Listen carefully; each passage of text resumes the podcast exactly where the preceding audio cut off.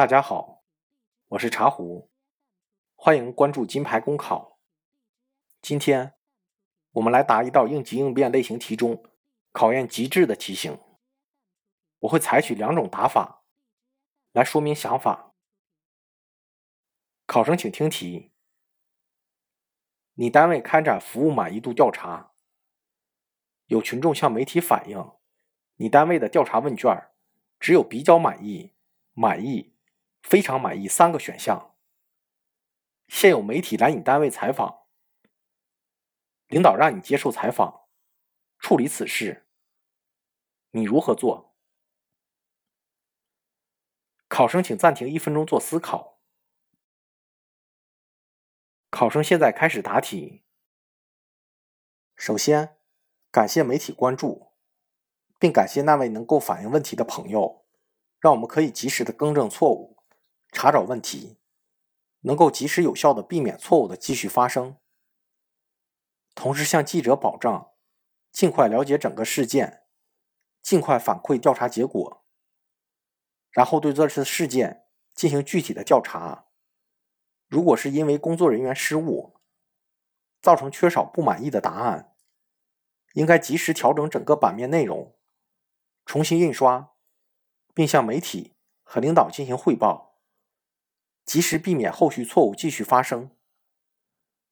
如果是打印单位方面工作失误，造成少打或错打的情况，也要及时跟责任主体进行沟通，协调改正错误，并向媒体和领导汇报情况。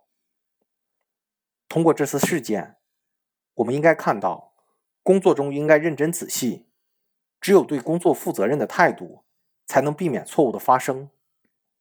在以后的工作中，要吸取教训，提升责任感和使命感，更好的完成任务。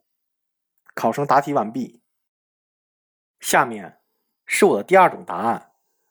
考生现在开始答题。首先，感谢媒体的关注，并向媒体解释，我们之所以只有比较满意、满意和非常满意三个选项，是因为单位全体员工。在共同提高单位整体服务质量实施以来，上下齐心，共同努力。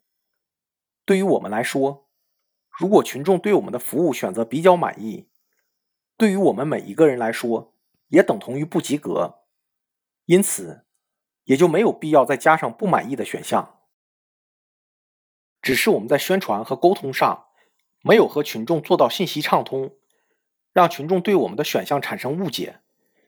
也让我们认识到，服务质量的另一个重要任务，就是要与群众多交流、多沟通，群众的认可才是我们的根本目标。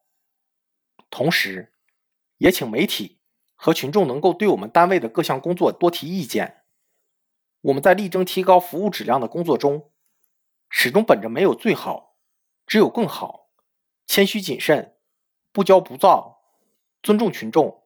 理解群众的态度来做工作。考生答题完毕。在我作答的第一题中，我应用的是层层假设法。假设是因为什么样的原因造成的？这里面有一个陷阱，就是问卷调查的选项其实是领导做主的。如果我们在应用这样方法时，一定要跳过这个假设，否则。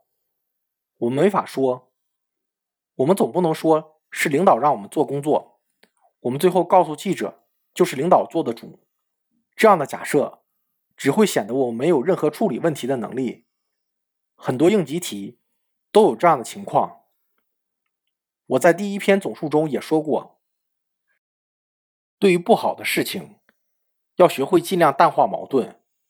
我没有假设是因为主观的官僚主义、盲目自大。而产生问题，是因为这是应急题型，不是综合分析，考察的是我们解决问题的能力，不是评价问题、看待问题的能力。在我第二种答题中，应用的就是我开始说的极致。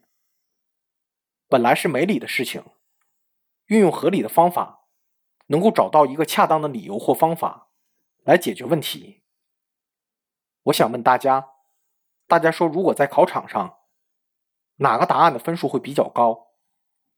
绝对是第二种答案的分数会比较高。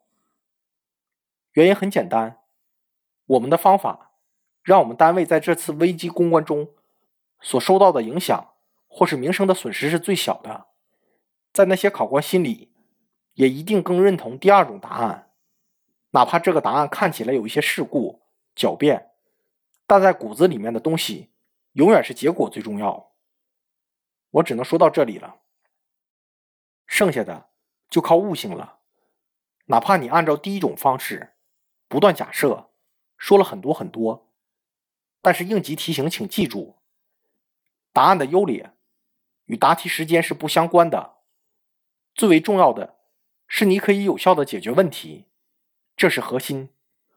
如果我们翻开应急应变的题本，你会发现，这种题型还是有一定数量的。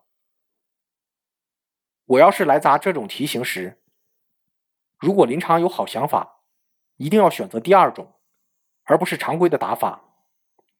面试题和笔试题最大的区别就在于没有所谓的标准答案，最大的好处就在于给能力强的同学更大的发挥空间。